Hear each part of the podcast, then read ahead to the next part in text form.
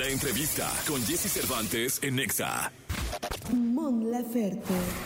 Cantautora chilena, poseedora de una peculiar voz que puede transmitir una tierna balada romántica o un poderoso trance de rock con una versatilidad natural. Ha sido reconocida con varias nominaciones y premios Latin Grammy. Ha vendido millones de copias de sus álbumes a nivel internacional que la colocan como una de las artistas más importantes de la actualidad.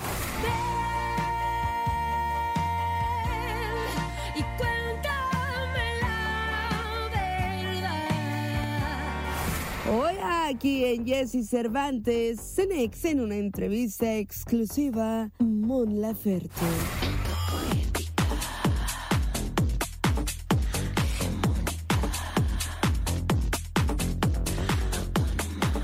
Amigas amigos de XFM, es para mí un verdadero honor y un placer estar muy bien acompañado una de las voces que más admiro Ah. dentro de la música, dentro de la industria, Mon Laferte. ¿Cómo estás, Mon? Muy Qué gusto verte. Muchas gracias. Oye, ¿cómo vas de mamá?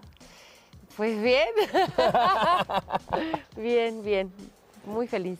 Qué bueno, es una inspiración bárbara los, los hijos.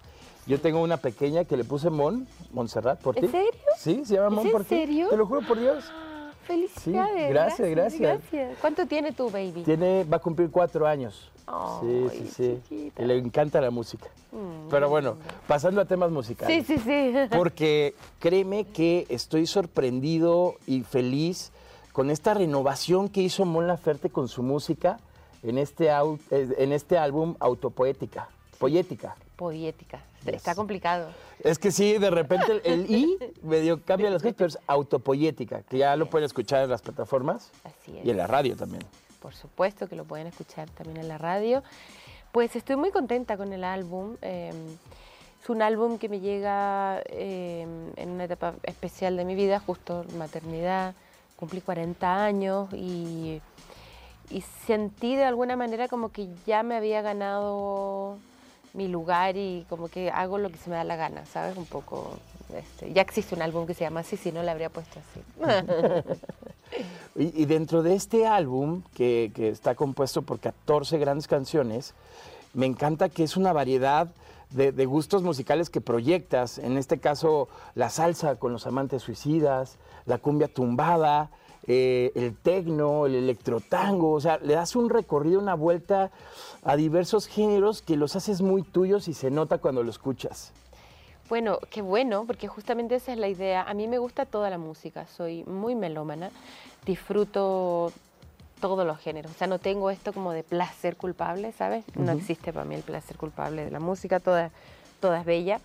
Entonces, em, tomé un poco toda la, la música que me gusta o la que estaba escuchando en ese momento, lo metí en una licuadora, pero también la idea siempre es que se note que, que es mi música, ¿no? O sea, que son mis canciones. Entonces, eh, es importante que, a que no suene como queriendo parecer otra cosa, sino que la salsa, pero mi universo y, y el tecno mi universo también. Buenísimo. Por ahí me acuerdo que, que querido Adrián Marín un día llega y me dice, oye, lo nuevo de Mon, y me pone Tenochtitlan. es una canción bárbara, es un trip hop con bolero, con mariachi, muy, muy padre, y ahí, desde ahí empieza la sorpresa. Sí. Y después me pone No Más Sad. Yo dije, wow, o sea, ¿qué está pasando con Mon Laferte? Sí, ahora, a ver, no es la primera vez que uso estos elementos, de hecho ya tenía un dembow antes, pero creo que las temáticas y todo junto y con la producción causan un poco como un impacto, ¿no? De, de que, que- ¿qué le pasó, Amón? ¿Qué está haciendo? Se volvió loca. No, al contrario, o sea, me, me encanta porque justo es como una reinvención, es un refresh muy padre de lo que a Mon le gusta hacer. Sí, ¿no? sí, Que, sí. que eso es lo más importante. Y luego, de repente, sigo analizando el disco, lo sigo escuchando y me encuentro con una canción. Y la pregunta va, ¿te gusta Pokémon? Porque shiny. Veo Mew Shiny y dije, a ver, para llamarse una rola Mew Shiny te tiene que gustar Pokémon. Sí. Es que mira, eh, bueno, eh, sí jugaba a Pokémon antes, antes de ser mamá.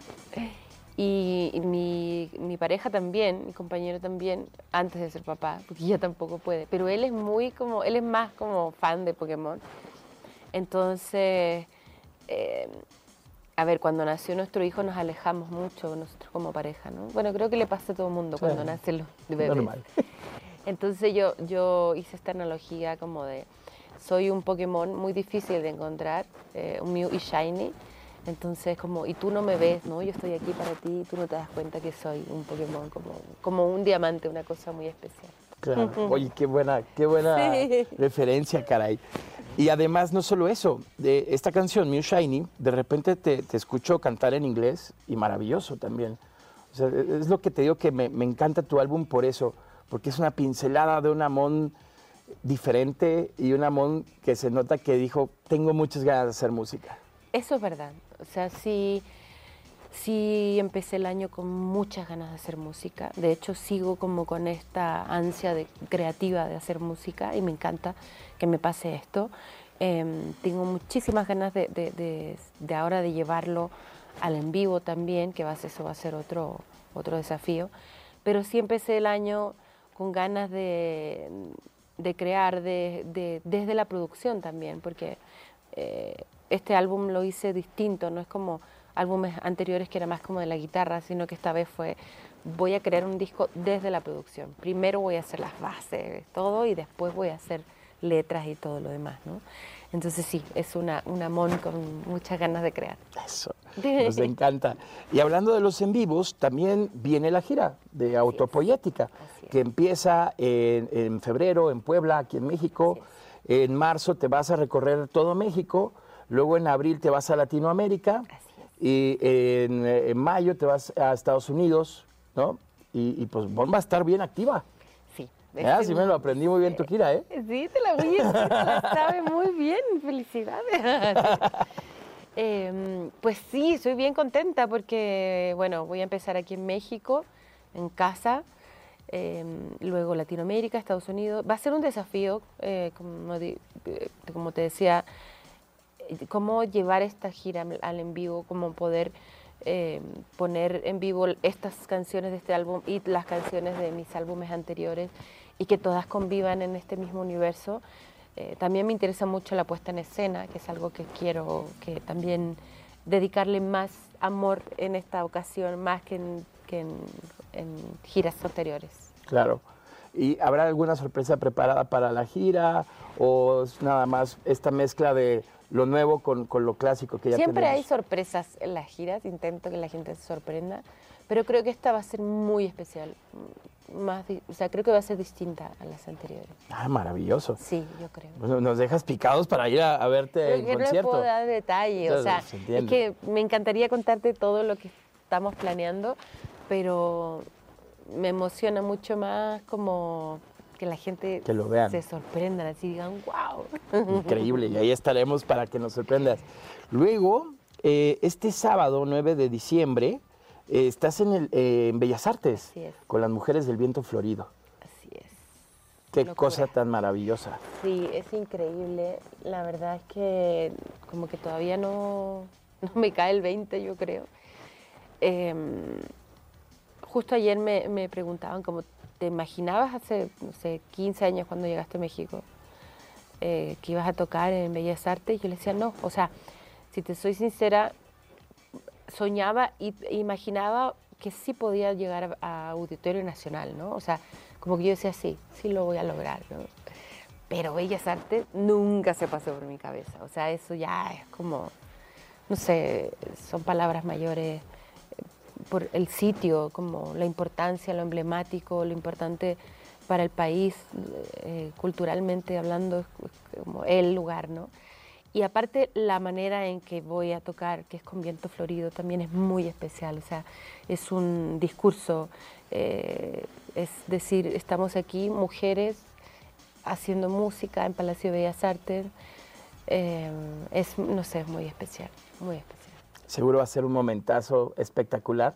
Yo espero que sí. O sea, claro que sí, así, así será. Vicky muchas gracias por tu tiempo. Ay, de verdad fue, fue una plática bien rica y además decirle a la gente que escuche Autopoyética, es un discazo. Y Gracias. no se pierdan, si nos están viendo de, de todo el país seguramente, no se pierdan Amor en concierto, vienen sorpresas increíbles y a disfrutar. ¿Qué, qué, qué mensaje le deja Mon Laferte a México? A México, mi México amado, que ya nos vamos a ver pronto, que vamos a estar ahí viéndonos en, la gira cantando. Y la invitación a la, de que escuchen el álbum es una invitación a... eh, se llama autopoética porque va de, de reinventarse, de, de abrazarse una misma. Entonces esa es la invitación como a cada quien, eh, como abrazarse, aceptarse y reinventarse si quieren, todas las veces que, quieran. Eso. Eso, maravilloso. Gracias, Mon. Muchas gracias a ti. Continuamos aquí en XFM.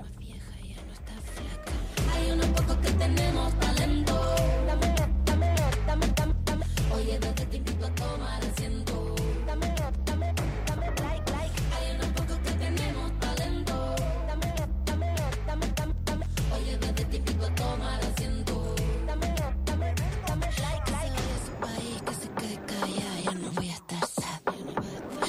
for you.